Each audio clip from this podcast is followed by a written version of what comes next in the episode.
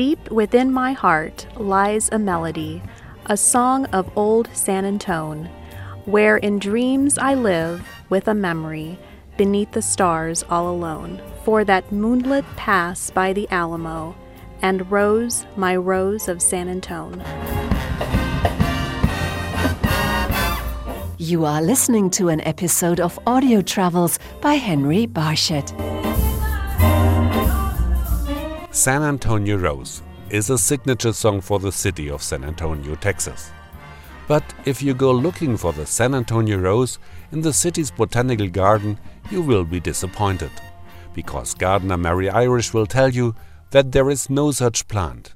San Antonio Rose, the song, Bob Wills, it was written for a woman. It was written about a woman. My San Antonio Rose, like saying my sweet pea. You know, I mean, it's an affectionate term, most likely, something like that. Band leader, composer, and singer Bob Wills penned the song in 1938 as an instrumental. Two years later, members of his band, the Texas Playboys, wrote the lyrics. The song became a part of Texas culture, says music scientist Hector Saldana. There's the mythology and mystique of the cowboy, you know, of of that life, of the mystery of the woman and the sort of the beauty of the poetic, you know, coming together of the the metaphor of the rose and love and a beautiful woman. You know, it comes together, and I think it can be almost about anything. And I think that's what the beauty of that song is. You know, it kind of can have a very individual meaning. San Antonio Rose became the biggest hit of Bob Wills and the Texas Playboys. The song also generated a new musical style, the Texas Swing. I would explain Texas Swing as music that makes you want to yip. You know, almost every Bob Wills song had a little woohoo, you know. It sort of brought a little bit of the urban sound of that jumping rhythm, but with a distinct drawl and country sound, sort of uh, a lot of times with the steel guitar, which is sort of a crying sort of sound that a lot of times evokes what the landscape was like, lonely sometimes, and or wide open. You know, I think if you were in Texas at that time, you know, you were uh, a hardworking person, often on a farm, and a pioneer in a lot of ways. The secret of Bob Wills' success was that he didn't just capture audiences in the big cities, but that he also made his music appealing to the folks in small villages. His music was sort of a bridge between the urban sound and the country sound, you know, because there are elements of that music that is very sophisticated. When you break down the, the Texas swing music he was playing, the chord, there's, you know, lots of passing chords, very similar to jazz, not so unlike jazz or or what the big bands were doing, but it was presented in a country setting and he was pivotal because I think because he was that conduit to the common man. You know, you did not have to be in a tux and tails to enjoy uh, Bob Wills. At that time, the dance halls in Texan villages were just as important as the churches. One of those wooden halls can still be found near San Antonio in the village of Gruene.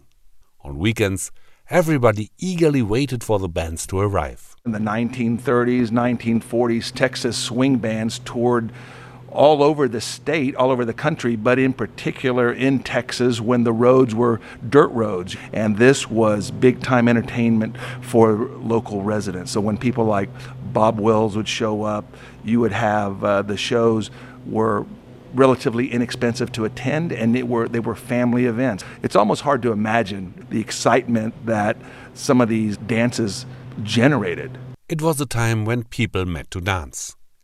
That is what Tanya Tucker described in a song from 1975 called The San Antonio Stroll. Well, I had me a time, yes, I danced all the night, till they rang that old cracked midnight bell. Then the lights went down low, the fiddler picked up his bow, and he played something stately and slow. And my sister Eileen and her husband to be, they held hands and began to stroll. I've been away for a while, but it still brings a smile when I think of the way that it goes. Now I'll sing it to you just so we both can do that old San Antonio stroll. In the early days of the dance halls, the music was influenced by German immigrants, says music scientist Hector Saldana. Well, they brought the accordion, which here in South Texas rules with conjunto music, with ranchera music. You hear the strains of it in country music. So, here where we are at Gruene Hall, near New Braunfels, it was the epicenter of German music, music that influenced people like Flaco Jimenez and Bob Wills, anyone that was making music uh, going back now almost 100 years ago. But the European immigrants also brought plants to Texas, as Mary Irish from the Botanical Garden in San Antonio explains. There's a, there is a rose known as Harrison's Yellow that was brought with with uh, pioneers. These are Anglo settlers now, and they came across the uh, eastern United States through the South, settled Texas, and they brought this rose with them. And you and people who do interesting research in historic roses, they found some relics of this thing. You know, they'll find them in an old cemetery, they'll find them in an old homestead. You'll find them around. So there are roses to be found in Texas. And the song San Antonio Rose is as popular now as it was 80 years ago, underlines Hector Saldana. When, when a performer plays in San Antonio, they will either reference that song, say something about that song, you know, so many times. So it, it's in the consciousness, you know, San Antonio Rose. And why is San Antonio named in so many songs? I think part of it is that mystique about Texas and San Antonio, and maybe even the fact that it's just such a nice, maybe melodic, rhythmic sounding name of a city. You know, it's been called San Antone and San Antonio and San Anto and, you know, an old SA. So uh, it works really well if you're a songwriter. You can fit San Antonio in there pr- quite easily. But it is still a secret why no rose was ever named after the city. One fella went looking for some of these old yellow roses and wanted to call it San Antonio Rose. They ended up calling it something like Grandma's Yellow Rose, but they found it in a garden in San Antonio and it was clearly a very old rose. But for some reason, they never named it the San Antonio Rose. Deep within my heart lies a melody, a song of old San Antone where in dreams I live with a memory beneath the stars all alone. For that moonlit pass by the Alamo and rose my rose of San Antone.